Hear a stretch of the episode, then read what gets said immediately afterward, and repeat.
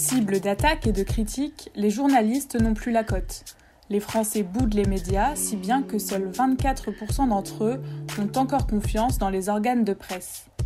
Mais alors, c'est quoi être journaliste aujourd'hui, en 2021 Qui sont ceux qui produisent l'information? Et comment font-ils leur travail? C'est ce que Voix Off a décidé de vous montrer au travers d'entretiens avec des journalistes qui, vous allez le voir, ont des pratiques et des parcours bien différents.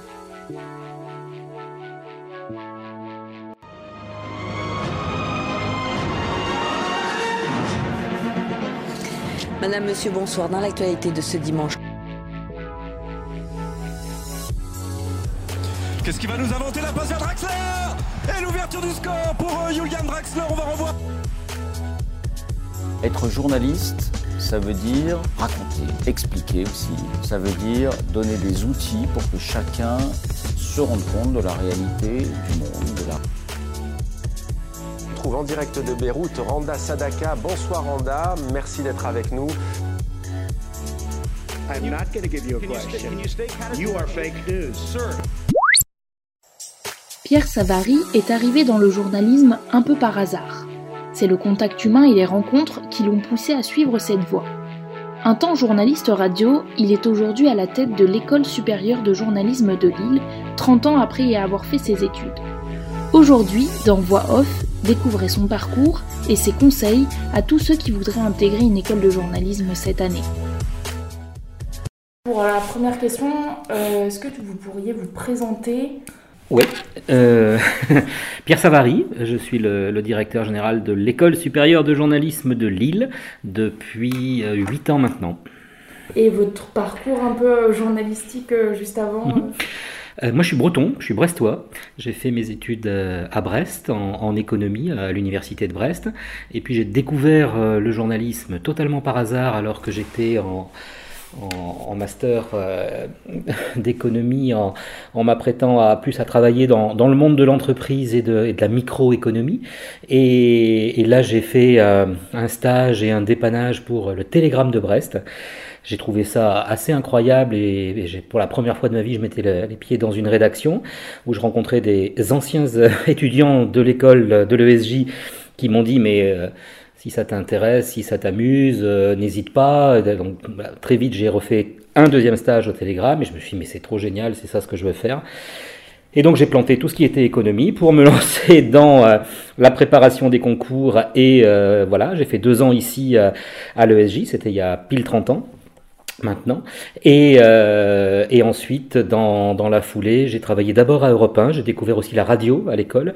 Euh, j'ai travaillé dans un premier temps à Europe 1, puis euh, ensuite j'ai fait un break d'une année, puis j'ai, je suis revenu en, France et, là j'ai travaillé dans le réseau Radio France, à France Info, dans des radios locales de Radio France. Puis euh, la dernière de ces radios locales, c'était Lille, euh, ce qui m'a permis de revenir euh, donner des cours euh, à l'ESJ et donner des cours à, à l'ESJ et, et de fil en aiguille intégrer l'équipe de l'ESJ, d'abord comme responsable des enseignements audiovisuels, puis comme directeur des études et maintenant comme directeur. Et dans vos premiers stages au Télégramme, qu'est-ce qui vous a plu justement dans, dans le journalisme alors que vous ne connaissiez rien du tout? Pouvoir parler de sujets extrêmement différents. Pouvoir, dans la même journée, aller rencontrer euh, des syndicalistes à l'Arsenal, euh, sur le port de Brest, euh, pouvoir aller rencontrer des agriculteurs l'après-midi sur des problématiques agricoles et de faire un match de foot ou hand ou basket le soir et de, et de rentrer à la maison en se disant mais j'ai vu des gens totalement différents, j'ai raconté des tranches de vie totalement différentes, des sujets avec des, des enjeux, des problématiques qui n'avaient rien à voir les unes avec les autres. J'ai trouvé ça euh, d'abord éminemment varié et puis extrêmement humain, extrêmement intéressant parce que c'était des, des échanges dans des, dans des sphères que je connaissais plus ou moins bien, plutôt moins que plus. Et, euh, j'ai aussi trouvé ça ouais, très très riche euh, et très intéressant d'aller raconter à d'autres. Moi, c'est vraiment à la base ce, ce côté euh, de, de, de témoignage. De je, je, moi, je vais en savoir un peu plus que toi sur ça et je vais te le raconter après. De passer comme ça ces, ces histoires, c'est ce qui m'a vraiment beaucoup, euh, beaucoup plu d'entrée. Et, euh, et du coup, pourquoi une fois à l'école C'est avant d'être à l'école que vous vouliez faire de la radio ou c'est une fois à l'école? Non, c'est une fois à l'école. C'est une fois à l'école. Là, j'ai découvert ça. euh, Ah là, j'ai bah, trouvé que, bah, bien sûr, euh, euh, bien sûr, on peut, on peut écrire, on peut parler avec des mots qu'on écrit, qu'on couche sur le papier, ce que je faisais au télégramme. Euh, et, et le, la radio m'a paru beaucoup plus souple, légère. On peut aussi faire passer des, euh, des sentiments, des émotions, des idées par la voix, par l'intonation qu'on va y mettre. Par... J'ai trouvé que c'était très riche. Ça, ça rajoutait un élément à, aux, mots qu'on couche sur le papier euh, et on, rajoutait quelque chose. Et j'ai, ça, j'ai vraiment trouvé ça aussi très très intéressant. Moi, j'ai, j'ai souvent écouté la radio et j'ai longtemps écouté la radio. C'est-à-dire qu'avant de, de me dire que je pourrais éventuellement y travailler, euh, je l'écoutais beaucoup et je trouve que c'est un média qui est extrêmement riche, qui est très paradoxalement, à mon goût, alors les gens qui sont euh, des purs de, de, la télévision vont faire des bons, mais euh, je trouve ça plus riche que l'image, euh, parce que non seulement vous n'avez pas l'image, d'abord vous avez le son, mais vous créez l'image avec le son que vous avez. Et je trouve ça beaucoup plus, oui, beaucoup plus riche, beaucoup plus productif. Et voilà, moi c'est ça qui m'a qui m'a très très vite plu en, dans la radio. Donc après vous avez commencé à Europe 1 mhm. et vous êtes passé après sur Radio France Oui, je oui, j'ai commencé à Europe 1. Euh, bah, Europe 1, depuis très très longtemps, a un système de recrutement qui s'appelle la bourse Loga, euh, qui est une, une bourse à destination des, des étudiants euh, d'école. Je l'ai pas gagné, j'ai fini deuxième de la, de la bourse Loga, mais à l'époque, le, le, deuxième et le troisième euh, continuaient. voilà. et, et, là, il y avait quelqu'un qui, un chef de service d'Europe 1 qui avait bien apprécié mon passage de la bourse et qui m'avait dit, je te garde, je te garde pour que tu restes à, à faire des piges et à rester chez nous. Donc j'ai fait presque un an, à, un an à Europe 1. Euh, à la sortie de l'école où je suis resté euh, en, travaillant en pige très très régulière, alors tous les week-ends au service des sports et, euh, et en semaine sur d'autres sur dans d'autres services pour pour y faire du reportage. Donc ça c'est le c'est mon année sortie d'école. Euh, voilà. Ensuite, euh, ensuite, j'ai fait un petit break pour des pour des raisons perso. Je suis parti en Afrique pendant pendant un moment et en rentrant euh, en rentrant ensuite, là c'était le groupe le groupe Radio France, de radio locale de Radio France, de France Info, de, les locales à Cherbourg, à Nancy notamment, où là à Nancy je suis resté pendant six ans avant de venir de venir sur l'île. D'accord. Et euh, alors aujourd'hui, on dit que la radio, c'est quelque chose, c'est un des métiers les plus précaires dans le journalisme. Est-ce que vous l'avez ressenti ou, euh, ou pas du tout, justement? C'est dur de faire une, une échelle de mm. précarité. C'est pas, c'est, pas évident et c'est d'autant moins évident qu'il y a quand même beaucoup de, euh, de jeunes sortant d'école, de jeunes voulant euh, rentrer dans la profession qui, qui picorent dans différents médias, ce qui est très normal. Donc, euh, je ne suis pas aussi catégorique que ça. je vais pas vous inventer que la radio, le, le ciel est bleu, le monde est merveilleux, il n'y a aucun souci. Évidemment non. la chose. Voilà, très bien. Bon, bah, bien sûr que non. Mais en revanche, euh, en revanche, euh, c'est assez facile ailleurs et là, c'est terriblement difficile. Non, c'est pas vrai. Ça, c'est une image d'épinal. Non, non, ça, je veux pas, pas croire ça. Euh, après que ça soit compliqué, oui, évidemment, compliqué parce que parce que le service public fait euh, plus attention et, fait plus attention à ses moyens et certes recrute et embauche et crée tous les ans, mais mais, mais doucement. Que les radios privées sont aussi dépendantes du marché de la pub qui est pas florissant et voilà. Donc il y a comme les médias, les radios qui ne sont pas très nombreuses, en différence avec les autres secteurs, euh, vivent les, mêmes difficultés euh, que, que, vit l'ensemble de la presse. Donc c'est vrai que c'est pas euh, c'est pas rose, peut-être pas pire en radio qu'ailleurs, mais il y a moins de radio, moins d'employeurs radio que euh, qu'en presse écrite, qu'en web, qu'en télé. Donc ça se voit euh, peut-être un petit peu, un petit peu plus. Moi, j'observe quand même que tous les ans, des, étudiants qui sortent de l'école, y compris l'an dernier avec la, la crise qu'on vit, euh, pour pour plusieurs d'entre eux, sont bien insérés dans des dans, dans des chaînes de radio et euh, euh, voilà, ça fonctionne encore pas forcément pour tous, ça met beaucoup plus de temps, tout ça est une réalité, je masque absolument pas ça, mais c'est pas non plus euh, la vie est belle dans pas mal d'endroits et elle est noire en radio, ça c'est pas vrai. Et euh, j'avais une question sur les sujets et reportages que vous avez pu faire, lequel vous a le plus marqué ou le plus plus à réaliser? Euh, Bon, il y en a deux qui euh, il y en a deux qui m'ont qui m'ont ouais, qui m'ont marqué, qui, qui restent qui restent clairement en mémoire. Euh, le premier euh, le premier c'est enfin, les, les, deux ont un point commun, c'est qu'on est dans la périphérie du sport. On n'est pas sur des événements sportifs, mais on est dans euh, dans euh, dans de la rencontre humaine à côté de à côté de sport. Euh, j'ai couvert les Jeux Olympiques de Sydney en 2000. Et j'y suis arrivé, je suis arrivé 15 jours, 3 semaines avant euh, les Jeux euh, pour faire toute une série de reportages avec les aborigènes notamment, euh, et série de rencontres et de, et de portraits. Et là, moi, j'ai, rencontré avant les Jeux des gens assez exceptionnels, et je, repense à des, responsables aborigènes qui, qui, tout simplement bah, se battaient pour, pour, pour, continuer à exister, pour que leur culture, pour que leur, la reconnaissance de, de ce qu'ils sont puisse, puisse continuer. Et il y avait un un tel décalage entre des Jeux Olympiques, c'est-à-dire une espèce de d'immense machine, un barnum incroyable qui se mettait en place à Sydney, et à 200 bornes de Sydney, des, euh, tribus d'aborigènes. Euh, il y, a eu un, choc et un, décalage assez incroyable. Et j'ai passé du temps, euh, j'ai passé du temps avec eux, et, ça a donné une série de reportages et de rencontres au-delà des reportages, qui m'ont beaucoup marqué. Et, vraiment des gens là aussi très riches, très profonds. Euh, ça, c'est quelque chose. Et quand on a le, le temps de, de, se poser, de s'arrêter et, de, et, d'aller loin, de, de discuter euh, à la fin, mais vraiment à la fin, à un moment, je me souviens que j'étais tellement euh, embarqué, entre guillemets, dans le sujet que j'avais un moment, je me mince, est-ce que le Nagra tourne bien? Et j'avais presque oublié que j'avais un Nagra qui heureusement tournait. J'avais même, mais mais l'espace d'un moment, ça, m'est rarement arrivé de me dire, oh, au fait, est-ce que j'ai bien enregistré? Je sais où il est où on a, Ah oui, ah ça marche, ça va tellement on est, on, on, on est impliqué, on est rentré dans le sujet, quoi. Et euh, voilà, ça, ça m'avait vraiment très profondément marqué. Et un autre qui est aussi euh, alors qui est un, là pour le coup on, on est dans, dans, une périphérie de sport mais très euh, enfin, mineure en, en termes d'influence, en termes de, de retombées. Il y, a, il y, a, une épreuve de marche qui s'appelle le Paris Colmar qui n'existe plus maintenant, elle a été euh, remplacée. Mais euh, et donc c'était des, des hommes et des femmes qui partaient de la banlieue euh, est de Paris et qui marchaient donc on a sans avec interdiction de courir mais en marche et euh, en deux jours et trois nuits, ils rejoignaient, ils quittaient l'est parisien pour pour aller jusqu'à Colmar. Et donc jour et nuit, en marchant, en marchant à un très bon rythme.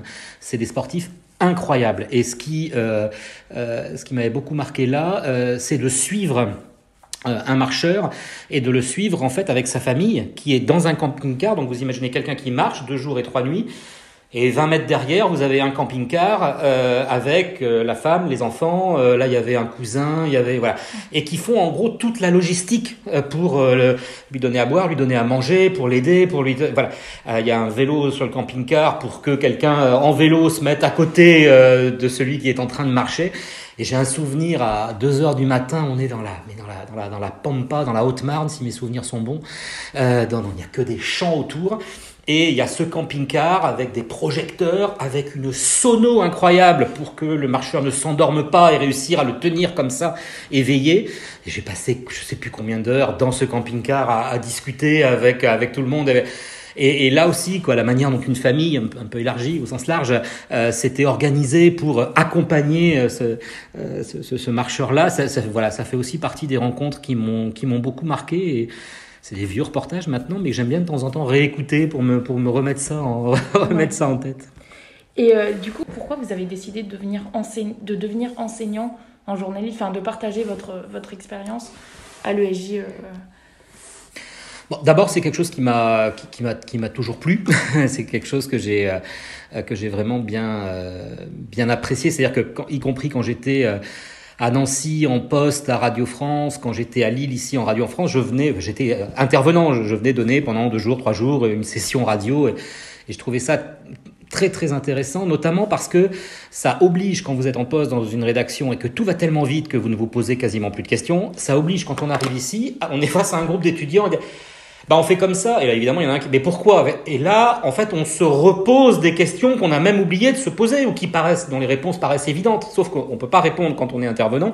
Bah, c'est comme ça, quoi. Là, évidemment, vous avez un groupe d'étudiants qui était gentil, mais euh, va falloir aller un peu plus loin quand même. Et c'est très bien comme réflexe. Donc, du coup, voilà, ça oblige à reformuler, à se poser des questions. Et moi, j'ai trouvé ça vraiment, euh, vraiment très, très intéressant. Après, après, c'est un peu les hasards. Euh, voilà, c'est un peu les les hasards de ce que moi je, vivais ici à, France Bleu Nord, à, la rédaction à Lille, et à un moment, euh, l'école, on est, on est le 15 août, euh, le responsable audiovisuel de l'école s'en va, rejoint, euh, rejoint, une autre, rejoint une antenne à Paris, et, et me dit, écoute, est-ce que ça t'intéresse de... Voilà, et bon, c'était un moment à la fois de, la, de, la vie de la rédaction ici, de ma vie perso, où, tiens, est-ce que je fais autre chose ou pas? Ça voilà, je, le fait de plus travailler les week-ends, la nuit, de temps en temps, me permettait là aussi moi d'avoir un peu plus de temps pour mes enfants à ce moment-là. Euh, donc je, voilà, je me suis dit que c'était allez tiens, je fais un petit break et je fais ça et en fait le petit break il a duré. Euh, mais le, point de départ c'est euh, c'est de se dire puis cette maison elle J'y étais étudiant il y a 30 ans, y revenir des années après pour, pour partager, échanger comme ça, ça, il y avait une forme de clin d'œil qui me plaisait beaucoup. Euh, je trouve que c'est une belle maison, c'est un bel endroit. Euh, euh, où j'y ai vécu deux belles années d'étudiant, où j'y ai vécu des beaux moments et j'y ai rencontré de, de, de, très belles personnes ensuite. Euh, voilà, revenir et rendre un peu, voilà, quelque chose qui me plaisait, euh, qui me plaisait aussi beaucoup. Et puis après, je vous dis, c'est de, voilà, de fil en aiguille que que ça a évolué jusque là. Et en fait, à chaque fois que je m'apprêtais à revenir à Radio France, euh, après avoir été responsable audiovisuel, je, je voilà, j'étais en train de discuter d'une réintégration avec Radio France. Et puis à ce moment-là, le poste de directeur des études se libère et je me retrouve avec deux possibilités. Et bon allez bon allez je, reviendrai un peu plus tard à Radio France je continue. Et puis voilà et puis ça ça a été ça un petit peu et ça vous manque, à chaque fois. ça vous manque pas le, le, le, terrain le journalisme à proprement parler? Un petit peu un petit peu par moment. Il y a des il y a des moments de radio qui me manquent. Il y a des il y a des moments vraiment de derrière le micro ou bien de, de partir en reportage sans bien savoir exactement où et d'aller. Oui, oui, il y, a des, il y a des moments euh, qui sont les moments que j'ai trouvé les, les plus riches, les plus importants, euh, euh qui, euh, qui me, enfin, manquent, qui, voilà, c'est, de la, c'est de la douce nostalgie, mais c'est pas, voilà. Après, il y a aussi beaucoup de belles choses euh, à ce poste et à la direction d'une école comme celle-là, qui sont très différents, on est bien d'accord, mais qui sont aussi des, choses qui sont euh, assez riche, avec un, un degré de, de, liberté, de pouvoir euh, créer euh, bah, des parcours pédagogiques, ce qui a été fait, enfin, lancer et créer l'académie avec les universités lilloises, lancer et créer la licence de journalisme de sport. Euh, modifier pas mal de choses dans l'organisation d'un groupe. On est 35 salariés maintenant à l'école. C'est plus euh, du journalisme, mais c'est tellement en lien et tellement connecté avec, avec du journalisme que voilà, le, le manque, s'il existe, il est quand même euh, largement atténué parce que les, les, occupations manquent pas et les occupations euh, intéressantes, riches d'intérêt, euh, sont également sont également là. Donc voilà, oui, parfois des petites pointes de voilà, mais mais il y a tellement de belles choses ici à, faire et encore à faire que oui, ne manquait pas si. Il y a une certaine transmission oui. qui, qui, compense un petit peu votre parce que vous créez des, des, des apprentis journalistes qui qui seront capables de faire ce que vous avez vécu. Donc c'est mmh. c'est une belle transmission. Quand même. Différemment parce que, parce que la manière dont on rentre dans le métier maintenant et ce qu'on vit du métier maintenant n'est pas la même chose qu'il y a 30 ans. Il y a des choses qui restent identiques. Il y a plein de choses qui restent identiques, euh, très, très étonnamment, mais, euh, mais d'autres qui, évidemment, le contexte est complètement différent. La, la, la technique est complètement différente, les, les relations euh, au, au, métier, aux médias sont, euh, sont complètement différentes, mais le cœur, pardon, le cœur du métier, le reportage, le, euh, le fait d'aller euh, chercher, raconter, recouper des histoires et les raconter, ça, ça reste, ça reste quand même euh, toujours, toujours très présent. Bah, c'est parfait parce que vous me faites ma transition sur ma prochaine question. Euh, on se posait la question comment l'école arrive-t-elle à s'adapter au nouveau format journalistique, donc -hmm. que ce soit la présence de plus en plus importante des réseaux sociaux, le web, l'utilisation des smartphones, tout ça. Comment vous avez appréhendé cette ce changement Alors, je pense toujours. Enfin, ces changements, cela, mais j'élargis un peu toute l'évolution mm. technologique, technique. Euh, moi, je, je, crois vraiment très fortement, mais ça rejoint effectivement ce que je disais, commençais un petit peu à dire. Euh, L'école, elle, elle s'appuie sur deux, elle s'appuie sur deux piliers, elle s'appuie sur deux pieds. Il y en a un qui ne bouge pas beaucoup. Je, je vous ai peut-être déjà dit, peut-être, j'espère pas trop radoter, déjà entendu dire que j'aime bien aller. Euh, fouiller dans les archives de l'école, aller à la cave et fouiller dans les archives de l'école. Et j'ai retrouvé un, cours qui se dispensait ici à l'école dans les années 60. Euh, et je, je, lis ça. D'abord, je vois pas la date, je lis. Et c'est du vieux papier tapé à la vieille machine. On voit que c'est très je lis ça et je mais mais c'est bah, en fait c'est pas si vieux que ça quoi tout ce que je, et je regarde et c'était 62 ou 63 et en fait c'était sur la notion de responsabilité avant de diffuser une information sur le besoin de vérifier des informations de recouper des informations de contextualiser sur l'idée de narration à un lecteur de quelque chose où nous on va avoir une valeur ajoutée on va avoir on va augmenter l'information Et tout ça, c'est des termes. Je, ne retirais pas une virgule de ce texte-là. Il était du début des années 60. Ça, c'est mon premier pilier. Ça, ça reste toujours vrai. Ça reste toujours vrai. Euh, et en ça, l'école évolue, mais, mais ce, ce socle-là, il bouge pas. C'est ce que j'appelle les fondamentaux du métier. Après, c'est le web, c'est les outils, c'est le contexte, c'est ça, ça va à une vitesse supersonique. Et comment on s'y adapte bah, Déjà en s'équipant de matériel différent, en modifiant les enseignements, parce que bien évidemment, le premier cours dont je vous parlais, on peut toujours euh, en discuter, mais, mais, mais, bien évidemment tous les autres non.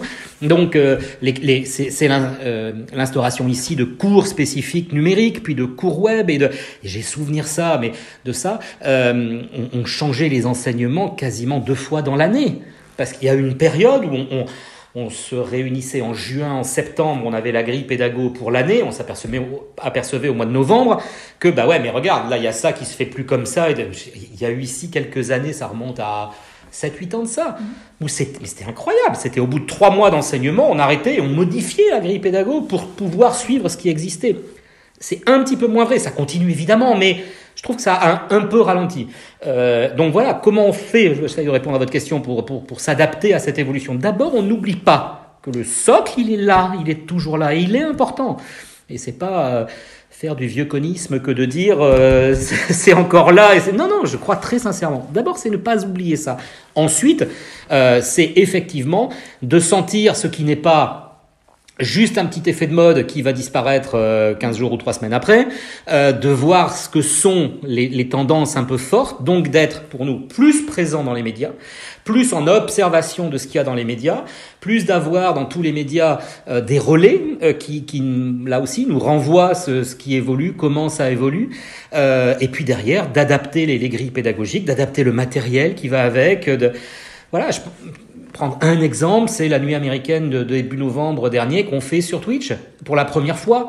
Euh, voilà, euh, bah, c'est la, nuit américaine, ça doit faire, euh, ça fait là plus de 30 ans que, que tous les 4 ans, chaque élection américaine, on mobilise les étudiants. Bah, on les a mobilisés sur un journal papier il y a longtemps. Puis c'est devenu un journal papier, mais aussi une émission de radio un flash télé spécial à 6 heures du matin. Euh, on a amené ça, c'est devenu un site web. Euh, voilà. Euh, et là maintenant, c'est ce qui a été fait par les étudiants et ça a été fait sur Twitch. Et, et voilà, est-ce que ça sera demain J'en sais rien. Mais enfin, le fond, c'est bien de raconter ce qui est en train de se passer, de l'analyser. On revient à mes deux pieds. Il y, a, il y a un aspect sur la couverture, par exemple, de cet événement qui n'a pas changé. C'est le format qui a évolué. Le format, la manière de faire, l'attente de l'auditeur, le... ok.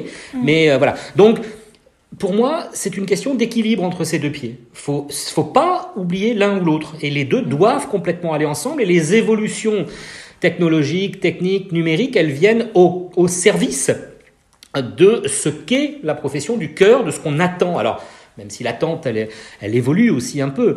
Euh, le journaliste est plus maintenant le seul à pouvoir amener une information. Euh, tous ceux qui ont un smartphone peuvent diffuser tout vite du film, de l'image, à une vitesse folle sur l'ensemble des réseaux sociaux. C'était pas vrai il y a 30 ans, mais euh, ça l'est maintenant. Donc c'est vrai que la, la, définition de, a, changé, mais le, le cœur et les deux pieds que j'évoquais sont toujours là. Oui, et puis il y a aussi ce côté fact-checking, justement parce que tout le monde peut poster sur les réseaux sociaux. Il y a ça qui s'est développé. Euh, il y a peut-être cette notion de vérification de l'information, mais elle a évolué pour s'adapter aux réseaux sociaux. Elle a évolué. Elle a évolué.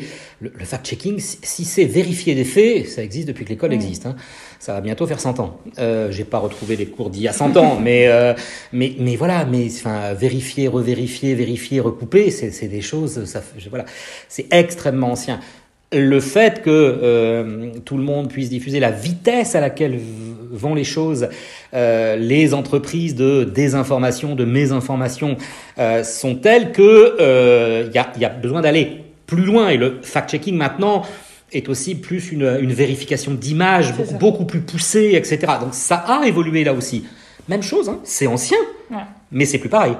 Mais parce que le, le, le, monde a évolué, parce que la technologie, parce que la, vitesse, l'utilisation de logiciels pour trafiquer une photo, enfin c'est parce que tout ça est allé plus vite, le, le, le, premier pied, le cœur qui est toujours présent, s'adapte à ça et doit être, et doit être modifié. Et euh, alors, on va parler un peu des concours. Donc, les, les candidats que, que, vous voyez en concours à l'oral, qu'est-ce qui vous intéresse, qu'est-ce que vous recherchez chez ces candidats? Et donc par extension, quelles sont les qualités que vous considérez nécessaires pour, euh, pour faire ce métier-là?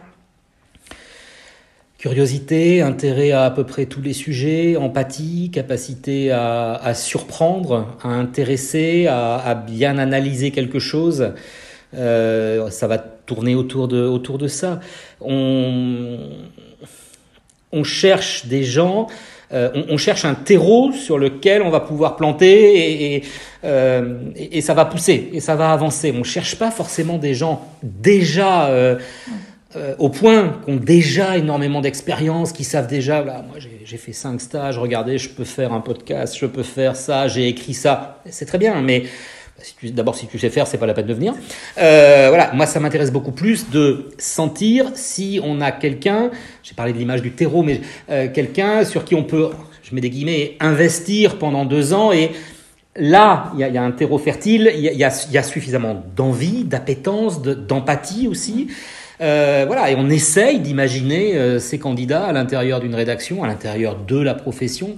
Est-ce que c'est des gens qui ont euh, les qualités de, de, de, sérieux, de travail, d'empathie, de curiosité? Curiosité au sens, ça m'intéresse d'aller d'aller chercher, d'aller fouiner, d'aller regarder, voilà, c'est ça qui va qui va nous intéresser principalement chez les chez les candidats.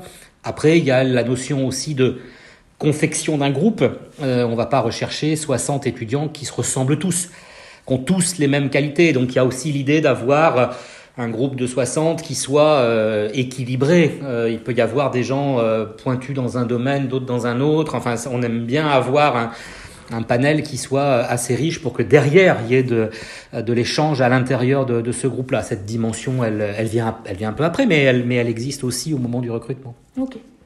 Et euh, si jamais il y a des étudiants qui écoutent le podcast et qui veulent euh, s'intéresser à se lancer dans des études de journalisme, mhm. qu'est-ce que vous leur conseilleriez d'entreprendre, de, faire euh, de lire, je sais pas. D'abord, foncez, foncez, foncez, allez-y. C'est un métier fabuleux. C'est voilà. Et, si vous en avez envie, vous arrêtez pas. Et si on vous explique que c'est bouché, que oui, c'est en crise, que très bien eh ben bossez encore plus. Voilà, remontez-vous encore plus les manches parce que mais si vous en avez envie, allez-y, foncez, ça vaut le coup. Et euh, il y a tellement de belles choses à faire encore aujourd'hui dans ce métier que euh, voilà, si, vous avez ça chevillé au corps, euh, moi je surtout n'écoutez pas ceux qui voudraient vous en dégoûter, même si c'est vos parents qui à raison vous disent oulala, ça va être compliqué. Oui, ça sera compliqué, mais parce que je vais être très bien armé, très bien formé, je vais y arriver. Je crois d'abord ça. Ensuite, c'est euh, euh, c'est de s'intéresser à tout, c'est d'être euh, c'est d'être dans cette dans cette démarche là parce que c'est cette démarche là qui va aider pour enfin les écrits ou les dossiers maintenant tant qu'on peut plus faire d'écrits et ensuite pour les oraux, les entretiens. Mais oraux et entretiens pour rentrer dans les écoles de journalisme, pour rentrer dans une rédac quand on sera face à un rédac chef, c'est un peu la même chose. Donc c'est d'être dans cette, dans cette dynamique-là, dans cet état d'esprit-là d'être en, en, intérêt, en ce que j'appelle curiosité, c'est d'être en intérêt avec tous les sujets euh, pour derrière montrer qu'on a envie de, de, de croquer dedans, euh, de, de s'en emparer et qu'on peut avoir des, des, bonnes idées à apporter. Ça, je crois que c'est important. Vous savez, un des retours des un des retours assez euh, fréquents de, de, de, rédacteurs en chef, de responsables de rédaction, euh, c'est de regretter, alors à tort ou à raison, mais c'est de regretter que les jeunes, quand ils arrivent dans les rédactions, n'apportent pas de choses nouvelles. Moi, j'ai vraiment vu de, depuis plusieurs années, j'ai plusieurs exemples de Red Chef qui, euh, effectivement, ont plutôt recruté après un stage, ont plutôt vraiment voulu continuer une relation avec un jeune qui, qui est rentré dans, dans une rédaction parce qu'il avait été force de proposition, parce qu'il avait amené une idée, une autre, euh, que d'autres n'avaient pas amené. Mm. Euh, réussir à faire un petit pas de côté, réussir à... Euh, alors, est-ce que je vais dire être original? C'est pas, pas original pour être original, mais... Euh, voilà, et je, et, je, vois bien parce que parce que je le vois aussi moi avec avec les étudiants ici quoi. Tiens, comment on traiterait ce sujet? Voilà, souvent il y a un peu les mêmes idées qui ressortent. Celui ou celle capable de dire tiens, ça, je l'ai jamais vu, je l'ai jamais lu, je l'ai jamais entendu. On pourrait aller creuser ça. Et là où le moment où tout le monde se tait, tiens, c'est pas con ça. tiens, cette personne, elle a marqué des points entre guillemets face à mm. quelqu'un, mais au-delà de marquer des points, mais c'est bien un état d'esprit de je sais comment ce sujet a déjà été traité, donc je m'intéresse à l'actu et à son traitement, mmh. premier point et j'amène quelque chose d'autre. C'est ça ce que j'appelle être curieux. C'est d'aller euh, chercher autre chose, d'aller d'aller tirer le rideau à un endroit où euh, personne n'a pensé encore à aller le tirer. Ça, c'est et ça, je crois que c'est une espèce de de démarche qui va être super importante. Encore dans un oral, quelqu'un qui nous surprend, c'est quelqu'un qui marque des points. Hein. C'est quelqu'un qui euh, voilà, c'est moi j'ai enfin, quelques souvenirs d'oraux comme ça où euh, euh, où il y a des gens qu'on a pas, pas uniquement pour ça évidemment, mais euh, qu'on a qu'on a recrutés qui sont rentrés à l'école parce que vraiment à l'oral on a été étonnés, surpris. Ils nous ont amené des des idées de sujets ou de traitement de sujets ou de et des choses qu'on n'avait pas l'habitude d'entendre si vous réussissez, alors à prendre avec des pincettes, hein, ce que je veux dire, mais si vous réussissez à bousculer un peu un jury, à le surprendre, c'est riche. Alors après, il faut, faut, être capable de le faire, faut pas le faire n'importe comment, on pas avoir le plaisir de, de, de, de, balancer un truc original, pour reprendre le terme, mais voilà, euh, avoir une patte, apporter quelque chose, avoir une c'est aussi, on pourrait dire, avoir une personnalité, à, à, voilà, amener quelque chose qui soit pas euh, exactement ce qu'on a, ce qu'on a mm. entendu. Ça, c'est, ça, je pense que c'est important.